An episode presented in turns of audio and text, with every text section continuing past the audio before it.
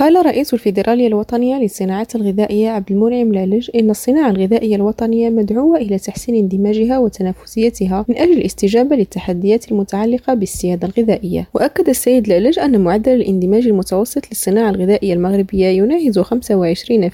وهو مستوى يعزى إلى استيراد عدة منتجات مصنعة ولا سيما المواد الأولية والأغلفة كما أبرز أنه من أجل ضمان السيادة الوطنية والإفريقية على مستوى الصناعة الغذائية فمن الضروري ضمان السيادة الوطنية بريطانيا وفي توريد هذه المنتجات استنادا إلى مشاريع جديدة وشراكات مغربية إفريقية وذلك عن طريق التكيف مع الاتجاهات والقوانين الدولية الجديدة وأكد أنه في سوق المعولم يظل تحسين تنافسية المقاولة الغذائية من خلال البحث والتطوير والابتكار رافعة حقيقية للنمو من أجل اكتساب حصص جديدة من السوق المحلية وفي سوق التهدير الإفريقي على وجه الخصوص بسمة رياضي ريم راديو الدار البيضاء